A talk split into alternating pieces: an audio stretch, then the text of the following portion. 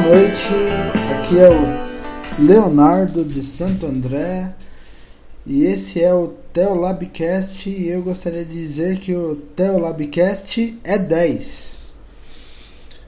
Isso aí, aqui é o Cedric falando da Zona Oeste Profunda do Rio de Janeiro. E o Léo tá falando que o Telabcast é 10, porque este é o décimo episódio, se não ocorrer nenhuma atrapalhada com o software de gravação. Porque temos que confessar que gravamos uma conversa muito legal de quase duas horas com uma pessoa muito interessante.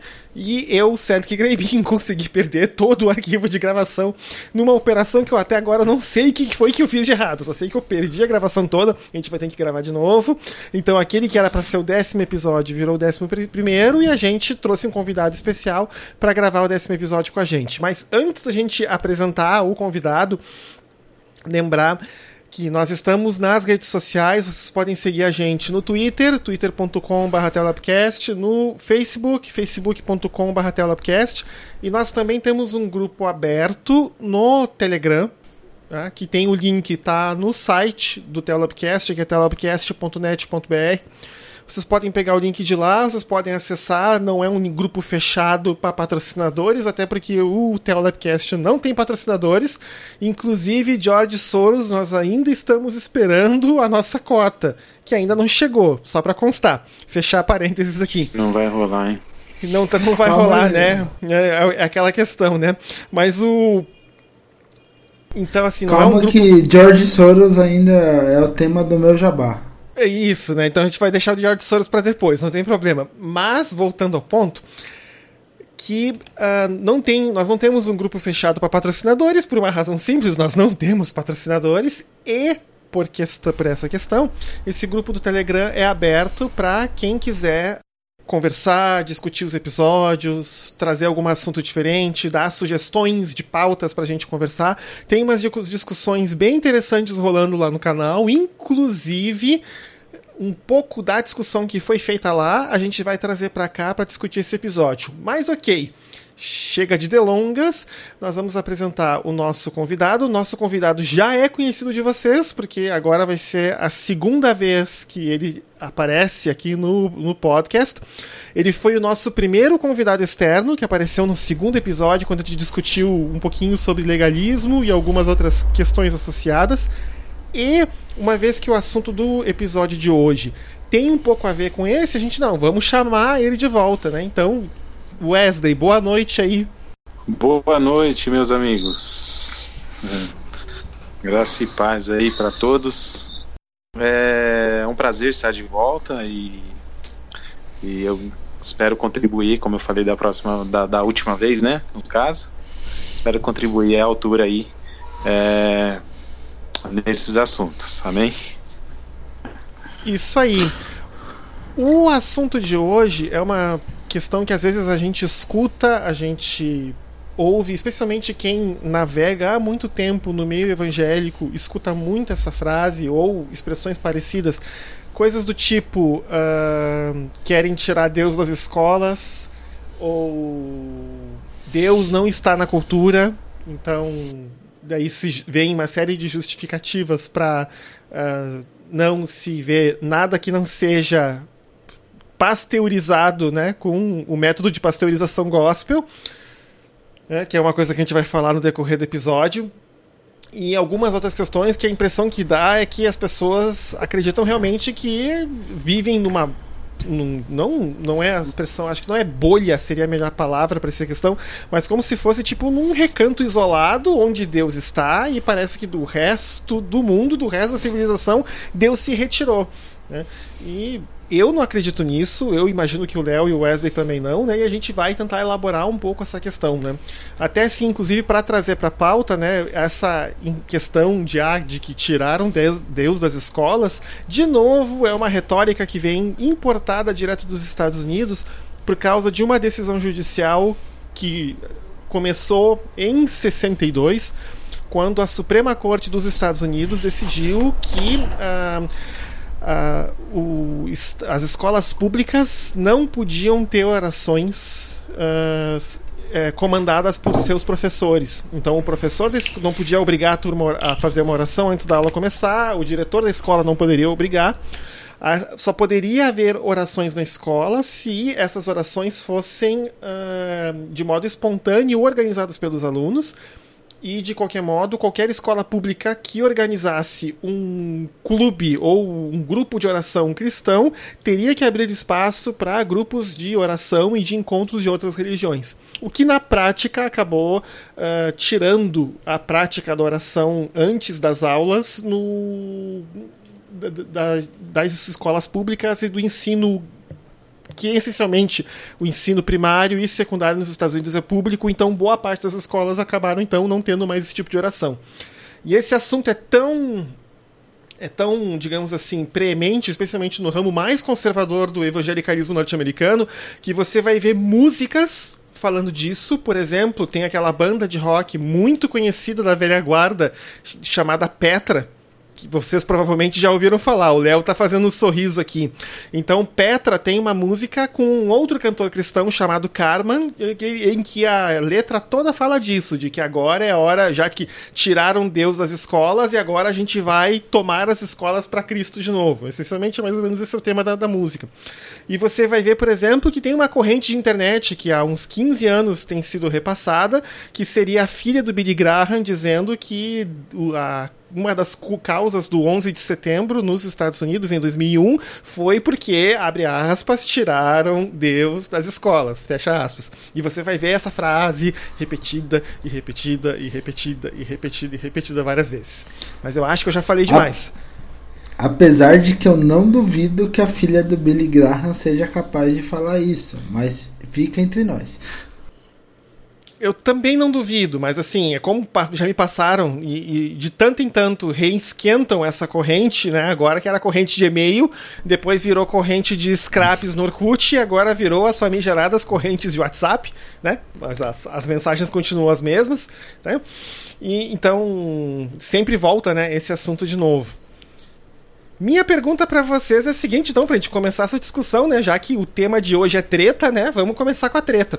Uh, a minha pergunta para vocês, tanto pro Wesley e pro Léo, seria a seguinte: vocês acham que é possível tirar Deus de algum lugar? A ponto de a gente dizer que tiraram Deus das escolas, tira, Deus não está no cinema, Deus não está na música, Deus não está na arte, uh, pelo menos na arte que não seja uh, gospel. Eu quero que o Wesley comece porque a minha opinião é muito polêmica. Ih, se o Léo já começou dizendo que vai tretar, o episódio vai ser bom. Manda ver aí, Wesley, por favor. É. Bom, eu, eu não. Eu, eu, eu demorei aí. Eu tinha essa percepção, né? Essa corrente aí, ou esse, essa fala da, da filha do Billy Graham, né? É, já tinha chego é, através de e-mails e, hoje você vê memes montados no Facebook e ainda, é, ainda corre ainda bem, bem forte isso. Eu tinha essa, essa mesma opinião porque eu achava que aonde as coisas não funcionam, Deus não estava ali, né, ativamente. Mas eu mudei a minha percepção com o passar do tempo. Eu acredito que Deus está em todo lugar, ele está acessível em todo em toda a parte, né? Num, num é, é, falar que, que alguma coisa ruim está acontecendo aqui ou acolá é, é por ausência de Deus ou porque as pessoas não estão é, mais é, deixando Deus atuar ou invocando Deus naqueles espaços, é, não quer dizer que Deus não esteja lá, né? É, volto a dizer, tentando né, é, finalizar isso, a, a resposta, dizendo que Deus ele, ele é invocado, mas ele está em todo lugar. Acredito que seja nessa linha. Agora, deixa eu complementar. Eu acho que não só a gente. É, essa coisa de tirar Deus das escolas, né? Eu, eu não acho só que esse Deus que certos setores evangélicos que têm um projeto de poder para a sociedade imaginam, eu não só acho que é, esse Deus ele vai acabar sendo tirado das escolas, como eu acho que esse Deus ele deve ser tirado das escolas. Né? E, e, e por mais que isso pareça contraditório, é, eu penso nesse, nesse Deus que eles estão falando como esse, esse Deus é, que se manifestou muito mais pela história da religião como elemento opressor dentro da sociedade. Então, é esse Deus que eles querem colocar na escola. É esse Deus que eles querem colocar nos meios sociais. Eles não querem colocar o Deus de amor, o Deus de paz, o Deus de comunhão. Eles querem colocar o Deus que sufoca toda e qualquer manifestação contrária. Aquele Deus em que, que eles evocam uma versão descontextualizada de algumas ações divinas destrutivas do Antigo Testamento. É esse Deus que eles querem colocar na escola e esse Deus eu acho que tem que ficar bem longe da escola, tem que ficar bem longe dos espaços de poder e, se possível, ele tem que ficar longe da igreja, inclusive. Então, para mim, quanto mais longe esse Deus aí tiver da escola, esse Deus como projeto de poder de alguns setores evangélicos, né? Você citou os, os evangélicos, né, né Cedric? Uhum. E e esse Deus ele tem que ficar, tem que ficar longe de, de todo e qualquer espaço de, de interação social, né? Para quê? Para que finalmente a gente possa manifestar na escola, na, na política, em todos os setores da sociedade, um Deus que não é esse Deus opressor e impositivo, mas o Deus que é o Deus de fato que vai habitar todo o contexto da Bíblia, se você analisar sob a lógica do plano redentor de Deus em Jesus Cristo, que é o Deus de amor, que é o Deus que nos traz de fato a redenção, que é o Deus que nos dá esperança para a eternidade, mas que nos, nos faz também viver o nosso dia a dia aqui no mundo.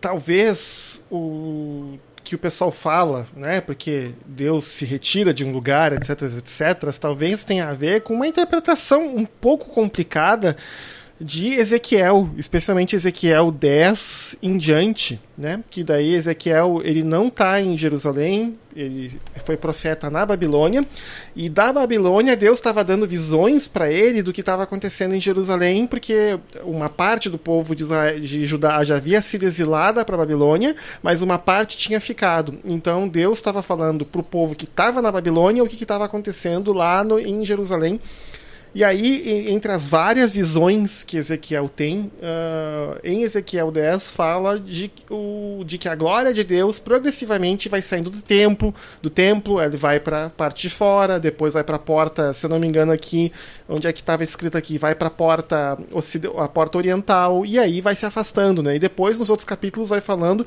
que a glória de Deus vai se retirando da cidade, né? Então as pessoas dão a entender que ah, então, né, que Deus pode se retirar de um lugar, etc etc. Mas eu acho que essa interpretação não pode ser feita desse modo literal, né? dizer que Deus se retira de um lugar, porque senão é aquela questão. Eu sempre pergunto. Eu perguntei uma vez para um amigo meu, que é mais conservador, mais evangélico mais tradicional sobre essa questão de que querem tirar Deus das escolas, querem tirar Deus de não sei aonde. Eu venho cá, mas olha só, vocês não acreditam que Deus é onipresente? Aí eles me disseram: É, a gente acredita. Eu, tá, então vem cá. Se Deus é onipresente, ele, pode, ele está em todos os lugares, como é que Deus pode não estar no lugar? É isso que eu quero me dizer, porque se Deus não pode estar num certo lugar, ou seja, está em todos os lugares, menos naquele buraquinho chamado escola. Lá ele não está. Aí eu perguntei para ele, então me diz aí, o que está acontecendo? Aí eles não, sou, não souberam me responder. Eu acho o seguinte, que essa passagem de Ezequiel 10, ela pode ser interpretada do seguinte jeito, é, que é o seguinte, Deus Deus está mostrando uma visão para Ezequiel de que ele não aprova o que está acontecendo mais lá no templo, ele não aprova mais o que está acontecendo na, lá na capital. Fala aí, Del. É, você falou dessa passagem de Ezequiel e é legal que dá para pegar ela como mote. Estava falando da manifestação da glória de Deus saindo do templo, indo para a cidade, indo para fora. O que, que é a glória de Deus? A glória de Deus é a beleza do caráter de Deus. Então, o que, que é a beleza do caráter de Deus? É a manifestação transformadora das características de Deus. Então, é aquele ato de impressionar os outros, manifestando as características de Deus. E manifestando essas características de Deus, a gente fica muito em paz com essa história de ah, você vai tirar Deus da escola. Não, ninguém vai tirar Deus da escola, porque enquanto tiver uma pessoa dentro da escola manifestando as características de Deus, e a gente viu bem no episódio passado, quando a gente respondeu a pergunta sobre maturidade cristã, do que são as características de Deus, e a gente associou isso ao fruto do Espírito enquanto tiver uma pessoa manifestando dentro da escola as características de Deus, Deus está na escola. Porque as pessoas veem Deus, as pessoas veem a glória de Deus na beleza do seu caráter. O que, que é a beleza do seu caráter? É a forma como as características de Deus manifestadas impressionam as pessoas, fazendo com que elas enxerguem essas características e queiram também se voltar para Deus. Uma coisa que desse argumento todo que sempre me deixa muito cabreiro é que, por exemplo, nós temos histórias de tradições dentro do cristianismo que pensam de modo completamente, digamos assim, oposto em relação a essa questão. Você vai ver, por exemplo. Eu acho que foi Santo Agostinho que falou, né? Que Deus se revela. A gente já falou isso aqui, acho que é a terceira vez que eu sinto essa frase no Telapcast já, né? De que Deus se revela por dois livros, né? Que um é a revelação da palavra dele, que a gente chama de Bíblia, e outro que é a natureza. Né? inclusive, por exemplo, você vai ver, para mim, uma das histórias mais bonitas do cristianismo, que é a história de São Francisco de Assis, né? que ele era capaz de ver Deus em tudo, inclusive na natureza, inclusive nos animais. Né? E o, também tem, por exemplo, o, se eu não me engano, é a ordem católica dos jesuítas, né, que eles também, né, que era uma coisa que Santo Inácio de Loyola dizia também, que eh, Deus estava em todo lugar, que era possível encontrar e ver Deus em qualquer situação, né, e todo jesuíta é treinado para isso, né, para encontrar e ver Deus em qualquer situação, em qualquer contexto, né. E é uma coisa que, que eu fico me, me, me, me sabe, fica me dando aquele, aquela, aquele ranço, assim, né, aquela complicação. Né. Mas agora, agora eu tenho até uh, falar uma, uma pergunta até pro Wesley, que ele manja mais desse tema, que quando a gente fala de tirar Deus da escola, a gente fala muito de, assim, a gente remete muito a essa questão de você ter essa contraposição entre mundo cristão e mundo secular. E nisso Wesley ele acaba tendo bem mais vivência, talvez, por estar, tá, por tá, assim, é, a fa família dele tem não só o pai dele, mas ele tem tios pastores, ele tem uma vivência, né, com com várias pessoas que foram pastoras e pastores em igrejas pentecostais em que é essa separação entre igreja e, e, mundo secular, ela é praticamente uma segmentação. Então, isso é, e, e, isso que nem a gente falou lá no episódio 2 acaba dando margem para um certo legalismo. Então, na, na sua visão, Wesley, como que essa separação influencia para que as pessoas não enxerguem esses traços da graça de Deus na vida cotidiana delas e acabem se fechando né, dentro desse escopo eclesiástico, essa coisa de ficar dentro da igreja, e isso acaba gerando um monte de outras coisas negativas também. Certo. Léo, eu tenho, inclusive até, Cedric, eu tenho um, um, pensamento aqui, talvez seja um pouco polêmico, mas parece é, ser uma raiz... Tu tá no raiz... lugar certo, tu tá no lugar certo, pode falar.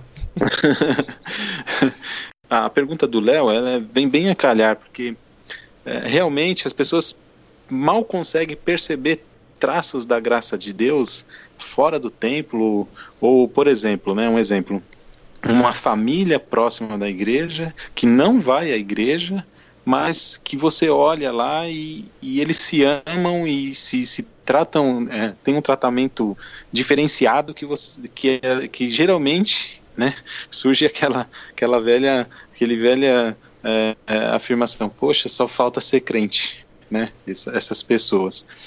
Eu, eu, eu entendo que, que é, um, é traço de graça de Deus para essas pessoas, né, ou é a presença de Deus de, de certa maneira. E tem essa dificuldade no nosso meio mesmo, pentecostal, eu sempre, eu, eu, eu percebo isso, inclusive em conversas recentes com meu pai, eu falei, pai, é, a gente precisa entender que ah, não existe separação de vida secular, espiritual, nem nada nesse sentido. A nossa vida é um culto. Né? Todas as nossas ações, a forma com que a gente se posiciona na vida, no, seja no trabalho, seja no seio da família, com a esposa, com os amigos, com os parentes, é, tudo é um culto. Mas há uma dificuldade, na, parece que no meio, de entender essas coisas. Né? E é, eu acredito que é mais ou menos isso. É, tá respondido, Léo? Mais ou menos. Beleza, beleza. Mas é isso aí. Mas depois você conta umas histórias aí da sua família, ilustrativas. Não, porque, por exemplo, o, quando a gente, tá. levantou, a gente levantou essa bola no canal do Telegram, e se vocês não estão vocês que nos escutam, vocês estão perdendo, só digo isso. Então, algumas pessoas estavam falando, por exemplo, de que a justificativa para não poder ir no cinema uh, era essa, não, que Deus não está no cinema. Né? Uh, que a justificativa para não ouvir música secular é porque Deus não está ali. A justificativa para não fazer para não isso é porque Deus não está nesse isso ou Deus não está nesse aquilo, né? E eu fico me pensando que assim é uma coisa que, que, que, acho que se não me engano acho que é o apóstolo Paulo que fala, né? Que toda a criação geme, né? Anseia, né? né? Pelo, pelo dia, né? Que tudo vai ser restaurado e reconciliado, né? E não é exatamente o contexto mais correto, né, que o, o autor de Eclesiastes fala, né, que Deus colocou a eternidade nos nossos corações, né, de que de algum modo a gente tem um, um, anseio por uma coisa que a gente não sabe muito bem ainda o que é explicar, né, e aí eu fico pensando assim que poxa, né, que tem uma série de filmes que não são filmes cristãos Uh, inclusive, né, aqui já que é o momento de treta, o Léo já falou treta, o Wesley já falou treta, eu vou falar minha treta. Por favor, não mostrem Deus não está morto um, dois ou três como forma de evangelismo, por favor. Esse filme é ruim, é cheio de estereótipos, todo errado, cheio de conceitos errados, tá? Façam um favor, se vocês amam o seu amigo Cedric, não façam isso, pelo amor de Deus. Ok, fim da treta quantos e quantos filmes uh, seculares a gente pode utilizar que tem mensagens que são muito importantes. Por exemplo, um exemplo clássico, Cidadão Kane, né? A história de uma pessoa que foi, né? A, pela, a, a, querendo sempre mais e mais, acabou deixando tudo que para ele era realmente importante. Né? No final da vida, ele só tenta lembrar, tenta, fica mencionando né, o nome do trenó que ele tinha quando ele era pequeno, né? Relembrando da época que ele era um pouco mais feliz, né? Aí não é, é impossível não pensar numa frase que Jesus fala, né? De que adianta ganhar o mundo inteiro e perder a sua alma. Mas não, Deus não está no cinema. Não dá para tirar nenhuma mensagem espiritual, não dá para tirar nenhuma lição, alguma coisa de alguma coisa que a gente veja, né? Ah, esse negócio se, se emburrece, isso me deixa incomodado. Mas o Léo aqui tá se coçando esse... para falar. Esses dias atrás, assim, vocês vão dar risada de mim. Eu estava, eu tava comentando com a Kelly, né? Que aqui a gente tem. A gente tá com a Raíssa pequena em casa, quatro aninhos de idade e tal, mas. É, então a gente vive assistindo desenhos e, e, e, e, você sabe como a criança nessa fase, né? Assiste quatro, 400 vezes o mesmo desenho até enjoar. E, e daí, e daí você, vai, você vai pegando as mensagens de dentro do desenho. Então, por exemplo, é, esses dias atrás eu tava conversando com a Kelly que, meu, se for ver Frozen é um negócio totalmente evangelístico. Tem várias. Assim, além, além da, do mote cristão, que eu acho que é comum a quase todos os desenhos é, norte-americanos, de que no final o amor sempre vence né? Você tem, você tem, você tem uns motes assim, não, nem, nem quero dar muito spoiler, mas você tem uns motes estilo. A Frozen é um filme velho, né? Também, não, não tá dando mais muito spoiler, né? é. Não, você tem os motes estilo. É, você, você só encontra o amor quando você vence o medo, sabe? E tipo, quando. E, e, quando, e quando você não manifesta o amor a, a irmã vai buscar o amor de outras formas que e ela não encontra o amor. Então, assim, é, você, tem, você tem toda uma, uma série de motes lá que são extremamente bíblicos, né?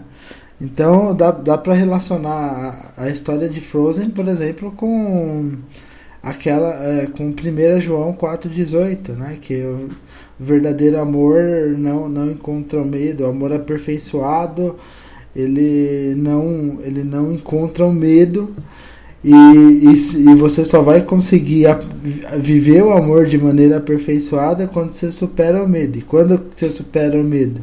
Quando você encontra essa, essa coisa assim de você se entregar plenamente pelo outro. Então, na, na verdade, assim, o que aconteceu no final do filme é que quem, quem se entregou completamente pela, outra, pela outra pessoa é, e, e, libertou a outra pessoa foi a irmã que passou o filme inteiro procurando o amor das mais diversas formas e entendeu no final que o amor era o amor fraternal, o amor que se entrega pelo outro, que é, se você parar para ver é exatamente o amor ágape de Cristo por nós.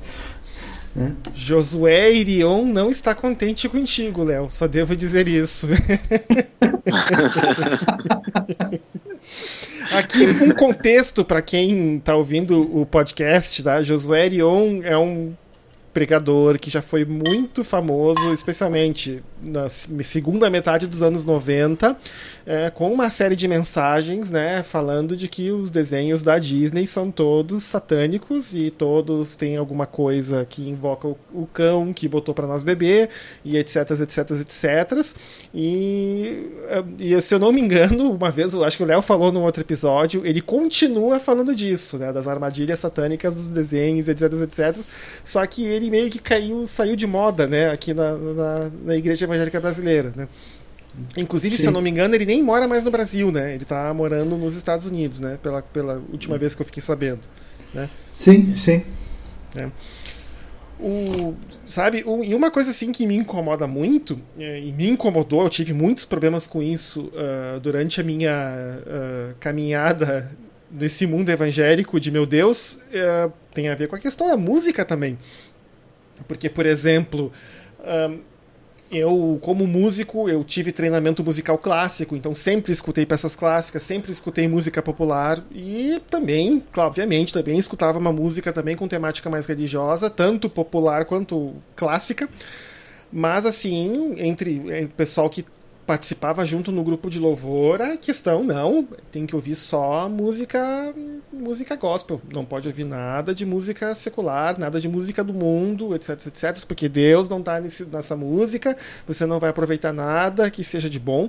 Né? E nos últimos tempos eu tenho ouvido muitas coisas diferentes, etc. E você vai ouvindo e você vai vendo que tem sim uma influência, você mesmo em músicas e cantores que não se declaram como religiosos, você vai ver que tem influência de conteúdos de conteúdos bíblicos e de temáticas cristãs em uma série de músicas uh, populares de fora do meio gospel. Né, ou do meio. Vou falar em meio evangélico, que seria o mais correto, ou meio cristão, porque meio gospel virou um, um rótulo comercial, que isso é uma outra discussão que não, não vamos entrar aqui nesse momento. Então, por exemplo, você vai ver, por exemplo, uh, Bob Dylan, final dos anos 60, início dos anos 70, com muitas canções de protesto evocando temas bíblicos, né? E, e, ele não ele era ele era judeu mas não era, era um judeu não praticante naquela época. Depois ele se converte ao cristianismo mas depois ele meio que volta atrás. Mas isso foi no final dos anos 70 e início dos anos 80 mas no início dos anos 70 então você vai ver por exemplo uh, é, Highway 61 Revisited por exemplo que é uma música com uma temática bíblica muito interessante. Você vai ver outros grupos dos anos dos anos 60 como The Birds por exemplo que tem uma música que acho que era até trilha sonora do filme do Forrest Gump, se eu não me engano, que é essencialmente uma, um capítulo de Eclesiastes transformado em música, que inclusive foi considerado muito provocativo na época, é, porque era uma banda com, com um pé muito forte no mundo hippie, se usando dessa temática. Você vai ver bandas mais recentes, e eu não vou falar de YouTube, porque eu acho que falar de YouTube seria horas concurso nessa, nessa questão, mas outras, outros grupos e outras pessoas usando uh, figuras de linguagem e coisas que vêm direto de passagens bíblicas para falar de amor ou de outras questões.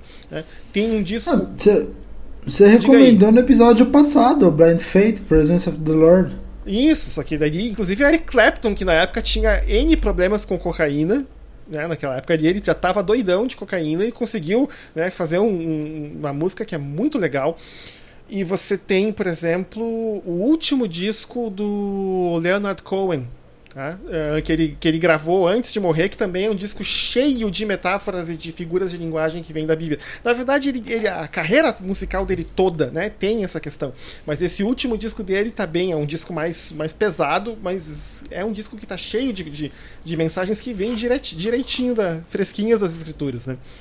E isso me incomoda muito porque o pessoal, ah, porque não tá, porque não tá. Eu repito aquele alerta que eu dei no episódio de legalismo, né? A gente está criando os, os jovens, as crianças numa bolha. Um dia essas crianças, esses jovens vão descobrir que tem todo um universo fora dessa bolha. Vão furar a bolha, vão embora e não vão mais voltar. É o que está acontecendo nos Estados Unidos e é o que vai acabar acontecendo aqui também. Abaixo os covers do Hillsong.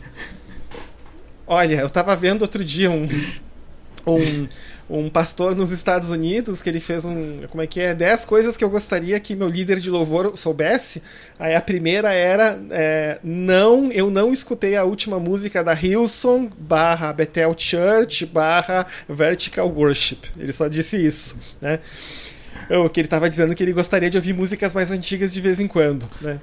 Não, é que, é que assim, eu acho que aqui, aqui no Brasil você tem muito isso nos, nos tais praise groups, né? Que na, na verdade são imitações dos grupos do exterior. Então talvez o mais famoso aí seja o Diante do Trono e, e em alguma medida até um tempo atrás o Renascer Praise, que são meras imitações do, do, dos grandes grupos do, do exterior, como a, a Hillsong, como outro como outros grupos do, do tipo, né? Então, é, que acham que e isso é um negócio que é muito engraçado, né? Que acham que é, é, evangel é, música evangélica é um estilo musical e não uma maneira de você louvar a Deus. Então, é, é o estilo musical, música de adoração. Então, é, é, é se, se você for parar para ver o que, que é a música de adoração, é, é basicamente música New Age numa pegada igrejinha. Sabe assim que uma coisa que talvez seja o mais irônico dessa história é que se você, por exemplo, vai atrás dos músicos da Hillsong na Austrália, que inclusive é só para constar, primeiro a Hillsong é uma igreja assembleiana, tá? Não sei se vocês sabiam disso. Tá? A Hilson faz parte dessa Assembleia de Deus na Austrália. Tá? Ponto número dois. Você fala com os, uh, os músicos, eles perguntam ah, quais são as influências, as coisas que você gosta mais de escutar. A lista é todas de quase todas de banda secular. Inclusive, assim, eles mencionam uma outra banda, uh, banda de música uh, cristã, mas depois, por exemplo, uh, eles mencionam uma banda, se não me engano, é da Islândia, chamada Sigur Rós. Né? Que, né, que para eles quase, quase todos eles consideram uma influência, especialmente o pessoal que os, os guitarristas, o pessoal que compõe.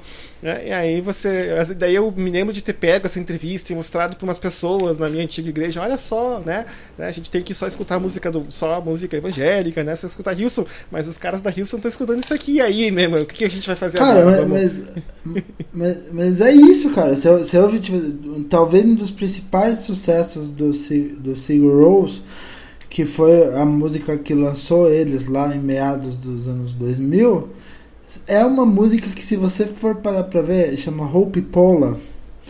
É, inclusive, se vocês não ouviram, vocês já devem ter ouvido em tema de alguma coisa, assim, na televisão, que é muito usada, né, de, de música de fundo em reportagem, essas coisas. E, e cara, de fato, se você for ver algumas músicas do, do, do Hilson, são muito parecidas no estilo, assim, na pegada instrumental é muito parecido. Eu acho que assim, seria legal até fazer um comparativo, colocar um trechinho da música no meio do episódio e, e comparar com o Let Bear the, Light, que é o último álbum do, do Wilson. Que, que, cara, é parecido demais. É, me deu esse insight, assim, que, que de fato. O... E assim, como é que era a questão que eles também, também, também se discutia, né? Porque, por exemplo, às vezes eu olhava também gente na Austrália dizendo que, que a Hilson não devia se escutar, o estilo musical da Hilson também dizendo essa coisa, estilo musical, porque eles tocam rock e rock todo mundo sabe, né? Rock é do, é do, é do demônio, né? Aí a gente só olha, a gente suspira, etc. Né? Uma vez eu vi, né, um pastor presbiteriano que é músico falando que talvez a contribuição mais original da, da música brasileira para a música cristã seja o corinho de fogo pentecostal. Tá? Tá? Em termos de originalidade, Wesley. sim. Wesley, que, Wesley que tem alguma coisa a dizer sobre isso, Wesley? Ah, sim. É, é... Bom, eu vou falar de maneira particular, tá? Vou contribuir aqui com, de maneira, com, com a opinião particular. Na igreja nossa, a gente tem por opção a cantar só os hinos da harpa mesmo, cara. Porque, assim, na abertura do culto, né? No decorrer do culto, os grupos cantam alguns algumas músicas é, da atualidade, de grupos ou de duplas ou de, de pessoas que têm carreira solo na, na vida gospel aí. Mas a preferência nós, nossa é por inário mesmo, pela, pela harpa cristã. E são as músicas que eu me identifico bastante eh, por estar nesse meio desde de pequeno, mas uh, algo particular meu, eu não escuto nada relacionado à música gospel fora da igreja. eu tenho uma dificuldade imensa com relação à música. É, até porque eu tenho uma noção de, de evangelho que parece que se eu passar na peneira as, as músicas gospel hoje, é, na realidade não passa nada quase. É bem difícil encontrar alguma coisa boa aí de letra. Principalmente que está tudo na primeira pessoa, tem uma série de dificuldades com relação a isso.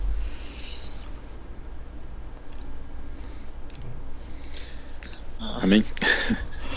Ô, Wesley, Hum. E assim, eu acho que o, o, Cedric falou que uma das grandes contribuições é, em termos de originalidade é, é, o corinho pentecostal brasileiro. E, e, eu acho que assim, além do corinho que a gente que é o corinho amador, você tem uma certa profissionalização desse corinho com, com as cham, com chamadas cantoras pentecostais brasileiras, que daí a gente vai falar aí, e daí eu não tô, não tô falando se a pessoa tem algum rigor bíblico nas suas letras e músicas ou não, mas é, tô falando de Cassiane, de Damares, de Eichla, de, de outras pessoas do tipo aí, e qual que é o impacto desse tipo de, de, de mensagem na sua igreja particularmente? E como que isso impacta é, o pessoal que, inclusive, inclusive não só na, na hora de cantar, mas na hora de, é, entre aspas, receber as mensagens que tá ali, né? Tipo, se você é, se você tava na prova e não me ajudou, mas você vai ver porque eu vou vencer e você vai ficar vendo eu vencer e vai ter que bater palma pra mim. Como que, que isso acontece como que vocês meio que tentam controlar isso assim no ambiente da igreja? Eu lembro, eu, eu me lembro, acho que se eu não me engano, eu ouvi sobre, eu não consegui pegar a referência certinho, mas me parece que Martim Lutero fala que dentro da igreja existem pessoas que ouvem a palavra, entendem e, e praticam, né? Mas existe um grupo que são, vamos dizer assim, evangelizados ou são é, orientados é, através dos cânticos. Então ele prezava por cânticos bíblicos, vamos dizer assim. E eu vejo, assim, existe uma dificuldade grande, assim, o impacto dentro da igreja é grande, porque às vezes é, eu tenho, geralmente de domingo, tem uns 15 minutos que eu trago uma reflexão, e eu trago sempre voltada para o evangelho, assim, algo mais é, pé no chão, né, nada muito é, imaginando né, essa, essa questão mais é, de ficar imaginando Deus no trono dele e tudo mais. Eu trago um evangelho assim, ó, Deus está aqui conosco, nos ajudando, a gente precisa ir na direção do outro e tudo mais. O impacto que eu vejo é que às vezes desconstrói, né, um pouco daquilo que a gente vem tentando construir, porque as pessoas elas têm, têm certas pessoas que acaba tendo essa inclinação para absorver mais a palavra que está sendo cantada do que a que está sendo pregada. Então, no meu ponto de vista, às vezes tem algumas músicas que prestam um desserviço para uma pregação é, ou algum ensinamento que, que a gente traz aí é, dentro do âmbito da igreja. Mas a, na, na, na, na, igreja local nossa, a gente já está há um tempo né, trazendo bastante coisa do evangelho eu vejo que as escolhas musicais estão mudando um pouco, as pessoas estão peneirando um pouco mais as letras. É, é mais ou menos isso, Léo. Não, acho que, que é, muito, é muito legal falar isso, porque a, a gente vê essa influência, eu acho que todas as igrejas, em alguma medida, é, assim, a gente vê essa influência e, e eu acho que falar de louvor em si é uma coisa que é muito importante, porque é, o, o, louvor, não sei se vocês vão entender o que eu vou falar, mas em muitas das oportunidades, o louvor é o, o, a porta de entrada para a igreja para quem está no mundo. Não como, não como assim, ah, tipo, o cara tá ouvindo um louvor e, e vai entrar na igreja. Mas não, o, o sujeito muitas vezes é, ele tem resistência a, a, ouvir uma pregação de cara, a entrar na igreja e assistir um culto de cara, mas, por exemplo, é, é super comum o sujeito pegar e não ter essa mesma resistência para ouvir um louvor. Então, o louvor ele, ele seria assim o, o cartão de visitas, né? Muitas vezes para para a pessoa se familiarizar com a cultura da igreja, com a temática da igreja evangélica. E, e, isso é preocupante em alguma medida, né? Porque apesar de você ter bastante êxito e você ter bastante gente que se atrai para o ambiente evangélico por causa da questão do louvor, é, o louvor ele, ele acaba sendo assim um negócio muito vazio com as letras que a gente tem. Eu não estou falando que não tem a gente que assim não tem gente produzindo coisa de qualidade. Tem muita gente produzindo coisa de qualidade, letras incríveis, totalmente embasadas na Bíblia ou em situações do cotidiano que demonstram a graça de Deus, que às vezes nem são é, tão baseadas assim na Bíblia, mas são coisas que de fato demonstram a graça de Deus. Mas ao mesmo tempo, você tem essas, essas letras que não têm tanto rigor, que às vezes já trazem em si uma, uma visão deturpada do evangelho, né? que é esse evangelho de vitória, esse evangelho da palavra da fé, esse evangelho em que você sufoca o outro ao invés de se entregar pelo outro, esse evangelho que consiste em, em você é, reproduzir essas coisas do, do, nosso sistema que é extremamente co competitivo e não viver em comunhão, e daí a pessoa já começa a ter a base dela de evangelho, para se um dia ela for se converter, sob, esse, sob esses parâmetros, que muitas vezes são parâmetros que estão completamente longe da palavra de Deus. Então, assim, talvez é, a gente. E, e isso e uma das coisas que contribui para isso é justamente essa segmentação entre assim, ah, o que está aqui dentro do clubinho evangélico de músicas você pode ouvir, e o que não está dentro do clubinho evangélico de músicas você não pode ouvir. Então, que, que, que a gente vai, vai fazer né, numa situação dessas? Porque assim, aqui você tem três pessoas que não que sabem que a graça de Deus pode se manifestar por uma composição feita fora da igreja, feita num, ambiente secular. E, e, essa separação entre ambiente secular e igreja é, é um negócio totalmente vazio de sentido em alguma medida. Mas é, a gente sabe né, que nós três aqui nós temos nesse sentido a mesma visão.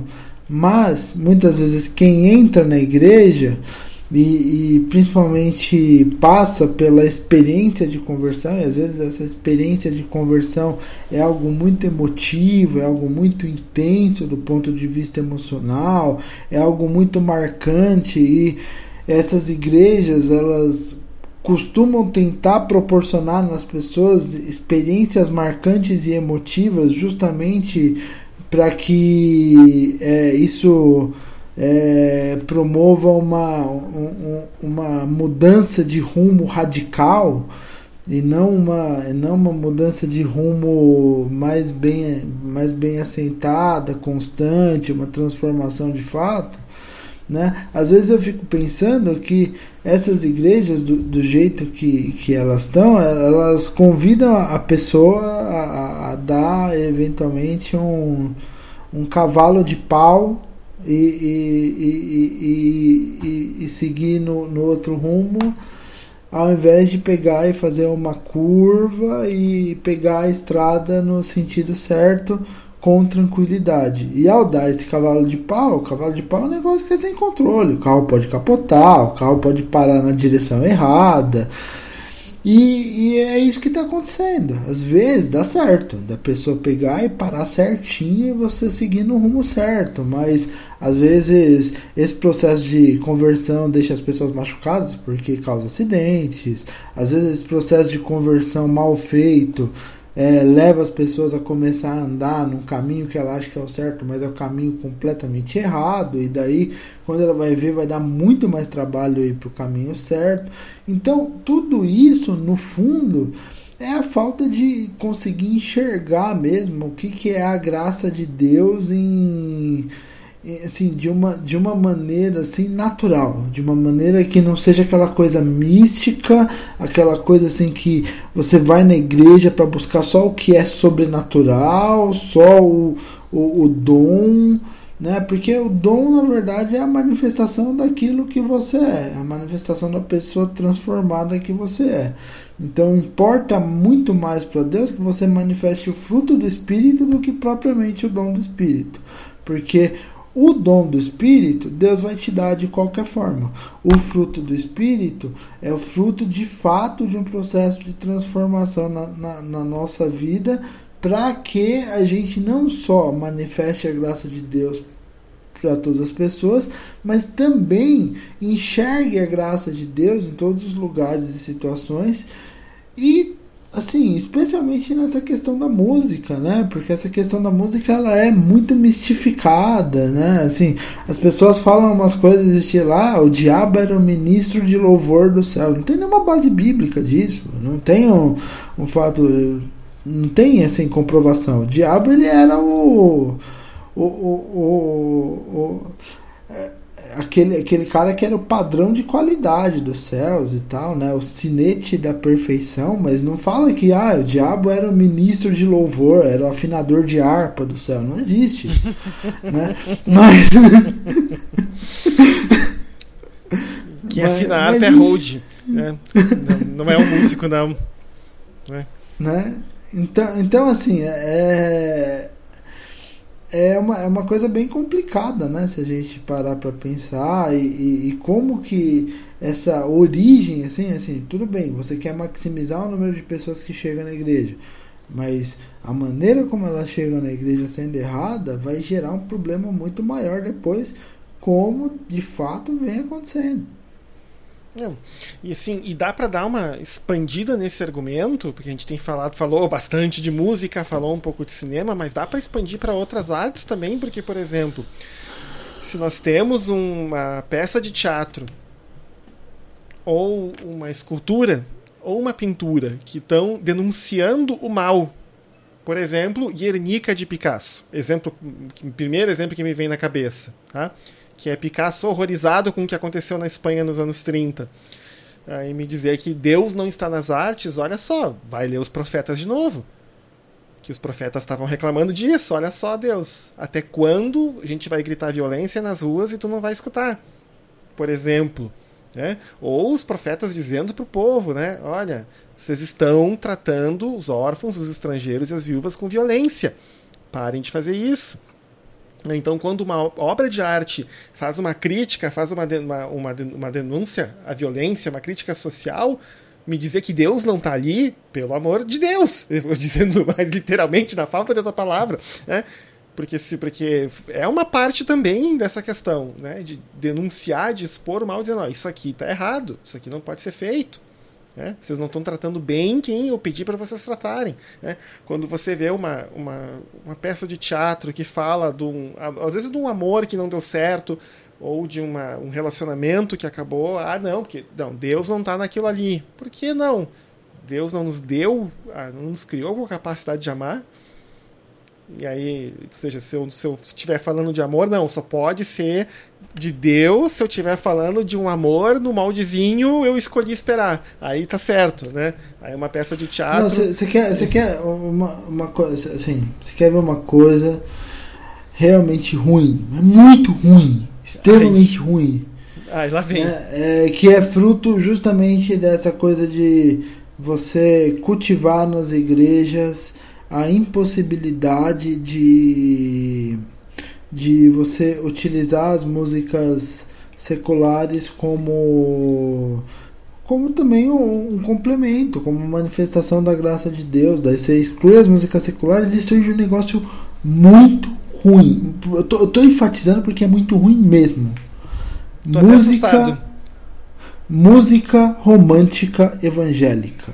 Ai, ai, Cara, Jesus é muito ruim. Eu não consegui até hoje, de fato, ir num casamento evangélico Ai. desses que são de, de, de, de, pessoas que excluem da sua vida a música do mundo. E no meu casamento teve muita música do mundo.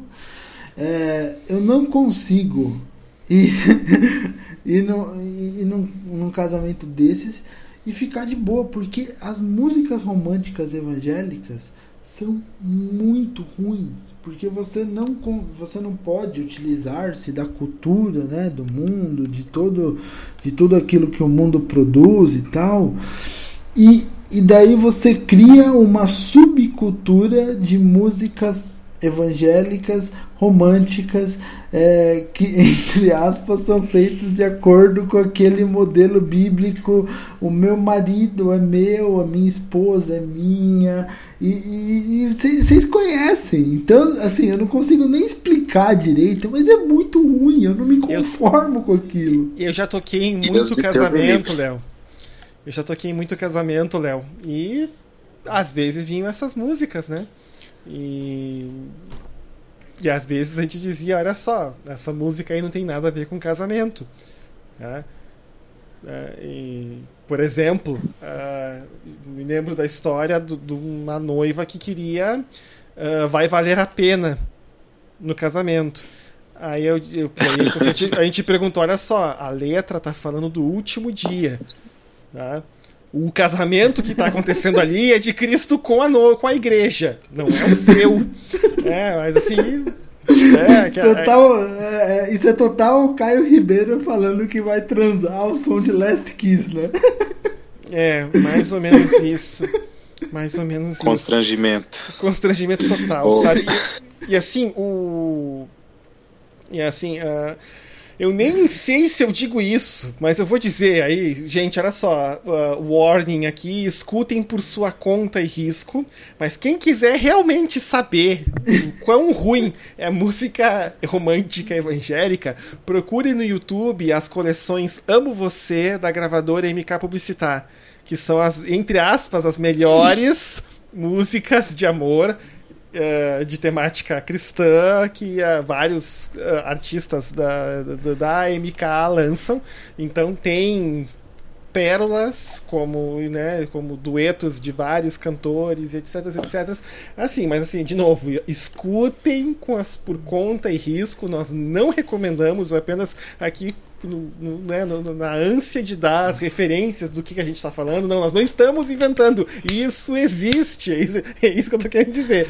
Mas eu digo de novo: hashtag esteja avisado. Porque se vocês. É, vocês depois não quero ninguém me xingando depois, dizendo que escutou esse negócio e agora não consegue desouvir as músicas do, da cabeça. Tá? Não, e assim, o. Diga aí, Wesley. Fala, Wesley. Ô, Cedric, é... Fala. Eu não vou procurar isso no YouTube, tá? Amém. Eu já tô com, já tô com medo. Mas é, eu não sei Tem que se. ter mesmo. se- é, eu, eu queria mudar um pouquinho e voltando para a questão de arte. Vocês, é, eu quero fazer uma, per- uma pergunta para vocês, e aí, é, se vocês viram ou não. Vocês viram uma cena de um grafite que foi é, pichado é, por cima, assim, apagaram Porto Alegre? uma- uma- Isso. Isso, tá, foi na frente do Instituto che- Goethe. Isso. Você, você viu essa, essa coisa bizarra, essa má interpretação das coisas? Não, porque eu não pelo, sei se eu interpretei errado, né? pelo que eu entendi, a pintura era um grafite falando do- da morte de João Batista. Que só para Isso. lembrar as pessoas, foi decapitado e a cabeça dele foi oferecida numa bandeja de prata. Que é exatamente o que a bendita pichação, o grafite original, tinha. Mas daí o que aconteceu? O secretário, um dos secretários lá do, do, do, do Júnior, lá do prefeito de Porto Alegre, muitos deles são ligados ao Movimento Brasil Livre, estavam envolvidos na treta do Queer Museum, lá no Santander Cultural, em Porto Alegre também. Eles Uhum. ah, saiu reclamando, dizendo que aquilo ali era cristofobia, que era um ataque à religião, que como eles ousavam fazer aquilo. Lembrando assim, o Instituto Goethe ele fica numa avenida muito movimentada, num dos bairros mais nobres de Porto Alegre, porque é, um- é uma instituição antiga, eles dão curso de alemão, é um lugar bem legal, tem centro cultural, e eles sempre colocam, de tanto em tanto, eles mudam as- ah, os grafites que eles colocam na- na- na- no muro da entrada do instituto, porque é um jeito de, que eles têm de incentivar a arte contemporânea. Né? Só que daí o secretário não entende nada de arte, não entende nada de Bíblia, porque se ele conhecesse a história do Evangelho, ele saberia como João Batista morreu. É, é, que- é, é, e aí é, achou que aquilo ali era Jesus Cristo que estava pintado na parede, ah, porque estão decapitando Jesus, etc. Aí alguém já foi lá, pintou né, a cabeça do Jesus toda de preto e botou uma, picha, uma pichação, é, Jesus Cristo ressuscitou. O que piora ainda mais a interpretação, porque dá a entender então né, que. Jesus Cristo não morreu na cruz, ele morreu decapitado. E aí ressuscitou depois da decapitação. Gente, tá só para constar, quem morreu decapitado depois de João Batista foi o apóstolo Paulo, tradicionalmente fala que ele morreu decapitado em Roma. tá? Porque ele era cidadão romano e cidadãos romanos não podiam morrer crucificados. Também não podiam ser jogados aos leões. Por favor, por favor, pelo amor de Deus. É, é, é. Falta contexto, me- falta, falta interpretação, É, eu- falta, falta conhecimento, falta tudo. Ah, Ex- Exatamente isso que eu vi. Aí eu li até um comentário de um cara que provavelmente não é um cristão. E ele falou assim: Nossa, galera, pessoal, né? Pessoal aí tem uma interpretação bem ruim das coisas, porque eram ogros, né? Oferecendo a cabeça assim de João Batista numa bandeja. Então tinha uma crítica ali. Se eu interpretei mal, eu não sei, mas eh, pelo que eu vi o desenho original, parecia isso. E o cara escreveu e ainda é, colocou ele ressuscitou. Pelo que me consta, do pouco que eu sei da Bíblia, João Batista não ressuscitou. Quem ressuscitou foi Jesus Cristo. Então revela aí uma, uma falta de noção bíblica até É, da- depois- desse Eu- ato. Aí depois tem um É. profeta lá, 700 e tantos antes, anos antes de Cristo, que disse, né? O nome santo do Senhor está sendo envergonhado por causa de vocês. E tá aí, né? Tá aí acontecendo, né? É aquela coisa, né? O povo Fala. perece por falta de conhecimento. Também, né? Outra, né? Fala aí, Léo. Isso, assim, não tem nada a ver com o assunto, mas eu vou contar pra criar uma veia cômica ao episódio. Porque isso me lembra uma das passagens mais ridículas da minha adolescência na igreja. Que Você, tinha, tinha os, tinha os acampamentos de igreja, né? Que tinha todo ano. E dentro desses acampamentos você tinha as gincanas bíblicas. E eu, adolescente, não estudava direito a Bíblia e tal, né? E fizeram uma daquelas gincanas de torta na cara. E daí nessa gincana de torta na cara. Ah, isso eu... foi legal. Sim, sim, foi bem legal. E daí nessa gincana de torta na cara foram fazer. Foram fazer uma pergunta, eu lembrei por causa do negócio da, da decapitação. Né? E daí começaram a perguntar assim, vários personagens da Bíblia. Ah, como João Batista morreu? Como foi? Daí o pessoal foi respondendo. Daí chegou numa hora que perguntaram para mim. É, e que era eu e um, e você tinha que bater primeiro. Perguntaram para mim, co como, como que Golias morreu? Daí eu, você bate rápido sem lembrar de nada, daí me deu branco. Daí eu fui responder depois de tipo aquela coisa lá, 5, 4, 3, 2, aí lá no finalzinho já tava quase desistindo. Eu falei, ah, foi com uma cajadada. Daí, obviamente, eu, eu, eu, tomei uma torta na cara, mas foi um dos eventos mais ridículos da minha vida cristã. E, mas assim, é, é, engra, é engraçado, assim, eu, eu só coloquei como ilustração pra gente ver de fato como que é essa questão das mortes na Bíblia. A gente não tem que ter pudor de falar que pessoas morreram violentamente na Bíblia. Tudo bem, é, porque de um jeito ou de outro, o, o, o Golias ele também acabou decapitado. Né? Porque Davi acertou Golias com a funda e depois foi lá e, e, e, e arrancou a cabeça do, do Golias.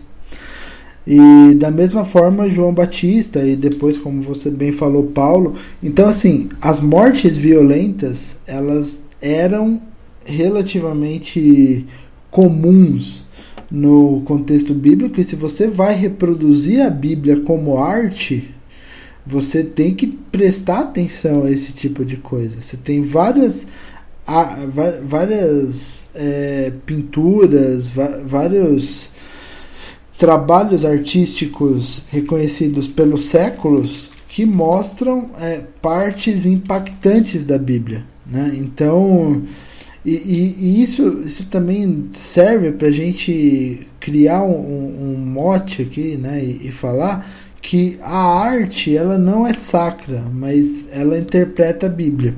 E a Idade Média foi, foi o que, que aconteceu na Idade Média? Foi quando os artistas foram sequestrados pela igreja para é, dedicarem suas vidas à, à, igreja. Então, o artista, ao invés de transformar a sociedade em que ele estava inserido, ele pegava e trabalhava para dentro da igreja. Ele era contratado por dentro da igreja e, contra, e, e trabalhava para dentro da igreja. E às vezes a gente está tentando fazer a mesma coisa agora. A gente está tentando sequestrar o artista para dentro da igreja. Então a música fica dentro da igreja. A arte, quando tem, porque o cristão ele incentiva muito pouco essa história de pintura, de escultura, de artes plásticas em geral. Né? No máximo um grupo de teatro muito mal treinado na igreja, daqueles assim tipo você é, vai você vai falar na igreja. Você você conhece os livros de Stanislavski? Hã? Ninguém conhece a teoria do teatro de Stanislavski, mas você faz as pecinhas na igreja porque é bonitinho fazer peças, inclusive legalistas, que falam mal de outras religiões, que falam de pessoas que passam o tempo todo sob possessão demoníaca e depois encontram a Cristo miraculosamente, ou seja, que não refletem o cotidiano cristão. Então, assim, essa to, toda toda essa todo esse mote assim, tipo, o que eu quero falar? Assim como a graça de Deus está em todos os lugares, a Bíblia e a representação da Bíblia, a representação da vida cristã em geral, não é brincadeira.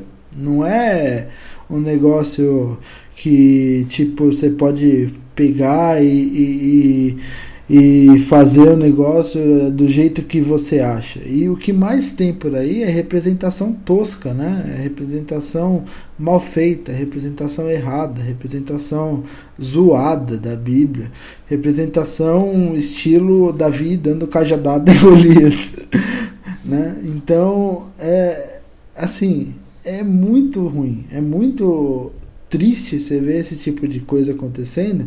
E, e, é o que eu falei em relação à música, né? Se a impossibilidade de você ter música do mundo faz com que você produza música muito ruim dentro da igreja, a impossibilidade de você ter inspiração em coisas legais que o mundo faz faz com que você produza teatro muito ruim na igreja, faz com que você produza ensinamento muito ruim na igreja, faz com que você produza é, artes plásticas muito ruins na igreja.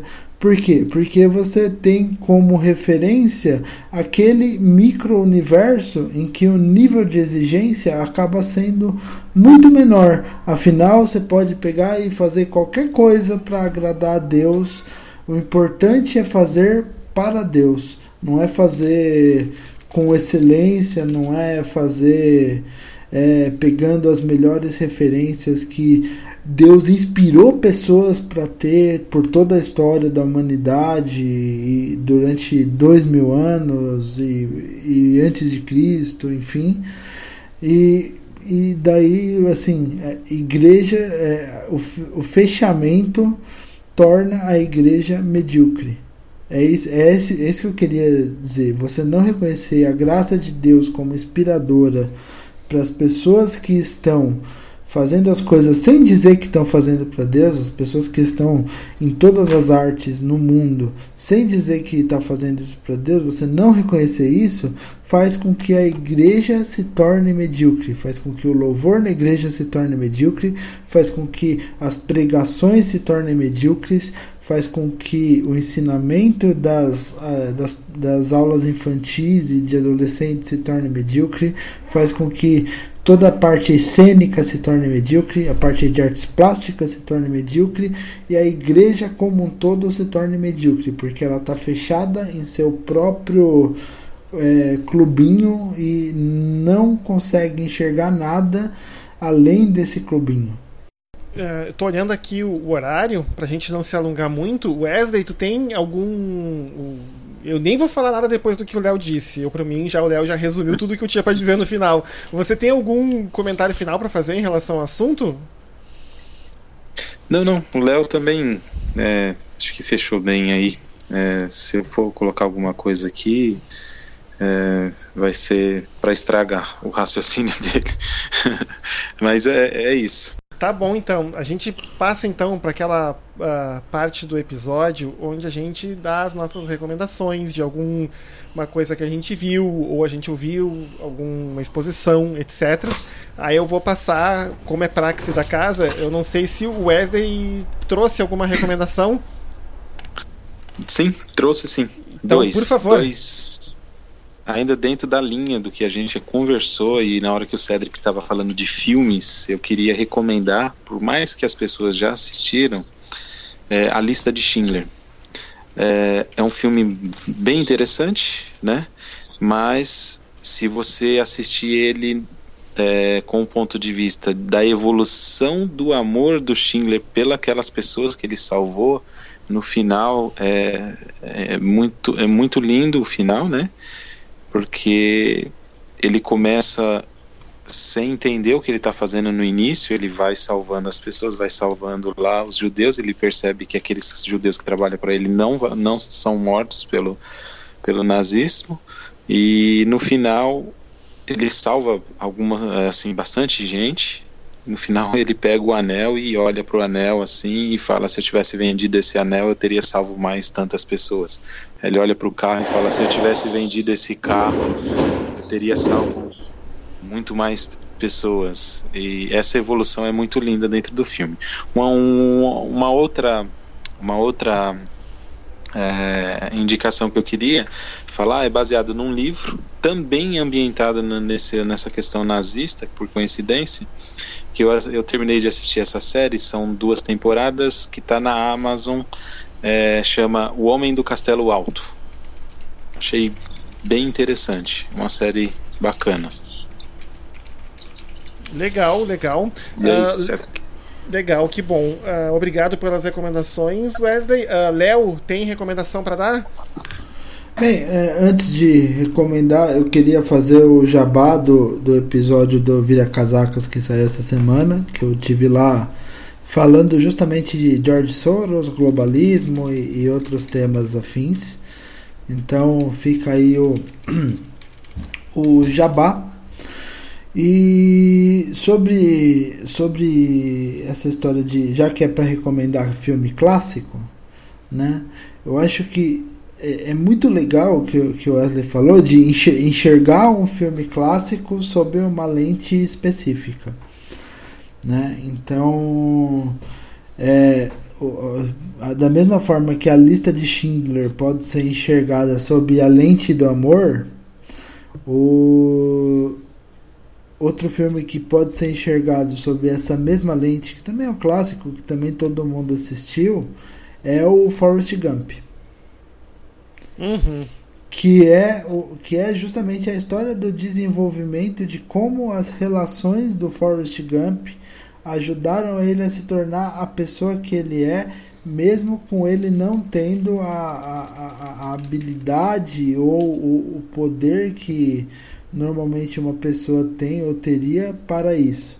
E levou assim ele a e a gente é engraçado né que, que a gente não sabe nem se as histórias são críveis ou não mas é, é engraçado como as memórias dele ficam expostas de maneira a expor os problemas dele mas também a trazer esperança para o futuro dele porque por uma grande parte do filme ele conta a história dele sentado no banco e depois ele levanta do banco e vai viver. E vai viver essas relações que ele contou por todo o filme e que deram e que deram esperança para ele levantar e viver o que ele tinha para viver adiante. Né? Então fica, fica essa recomendação aqui. É, eu ia fazer uma outra recomendação, mas agora eu esqueci também. Então eu, fica de fica de recomendação aí. E é isso aí. É, antes de dar minhas recomendações, só fazer um comentário sobre o, o Forrest Gump tem uma cena perto do final do filme, que é uma cena muito triste, que para mim é uma cena que toca muito em relação ao filme, que é quando ele pergunta para Jenny, se eu não me engano o nome dela, se o filho que eles tiveram juntos, ele tem problemas mentais ou não. Se ele tinha Cara, problemas de inteligência ou não.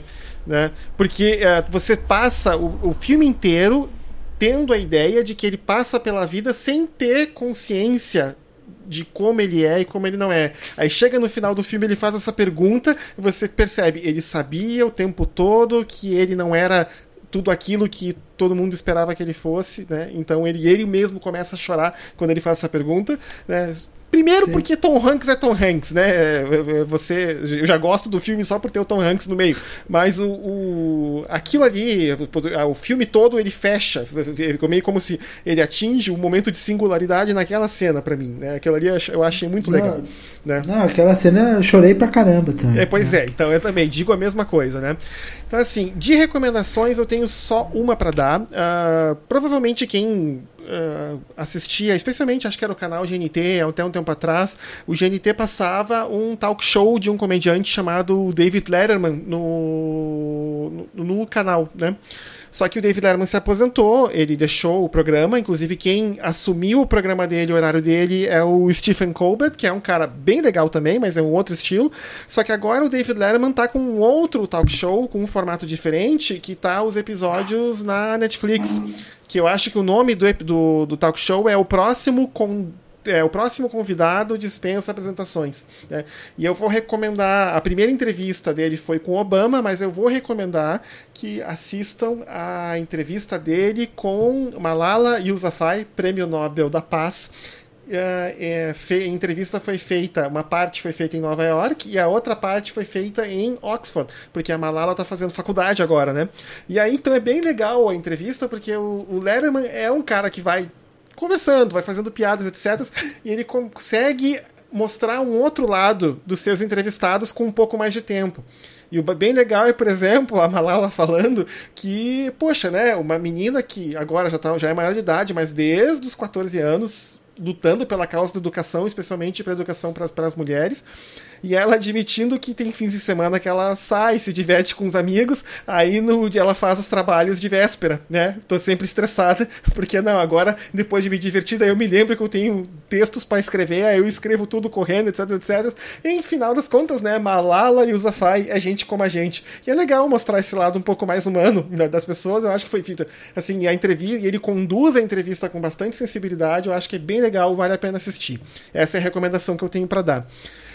Uh, e, gente, assim, uh, Wesley, de novo, eu agradeço pela disponibilidade para poder estar tá conversando com a gente aqui no episódio mais uma vez. É porque esse assunto de legalismo ele tem muitos desdobramentos, muita coisa que a gente pode falar. Então é isso que eu quero dizer. Ó, já fique pré-avisado que provavelmente não foi a sua última participação no Telabcast. A gente provavelmente vai te chamar de novo para conversar toda vez que a gente tentar tocar em alguma coisa que que seja um desdobramento dessa questão. Tá, Wesley? Muito obrigado, hein? Eu que agradeço aí o convite, o Léo, quando ele fez o convite, eu fiquei muito feliz e, e com receio também de, de conseguir contribuir, mas valeu, muito obrigado. Estamos aí à disposição. É isso aí, então. É, da minha parte também eu te agradeço, Wesley, como sempre. E você também já está convidado aí para uma próxima oportunidade.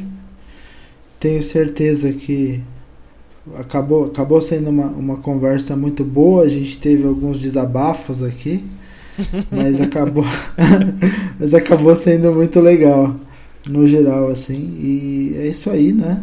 É um só esperamos agora que a gente já terminou a gravação praticamente, que o episódio saia direitinho e que fique tudo bem. E é isso aí. Então vamos dar nosso tchau.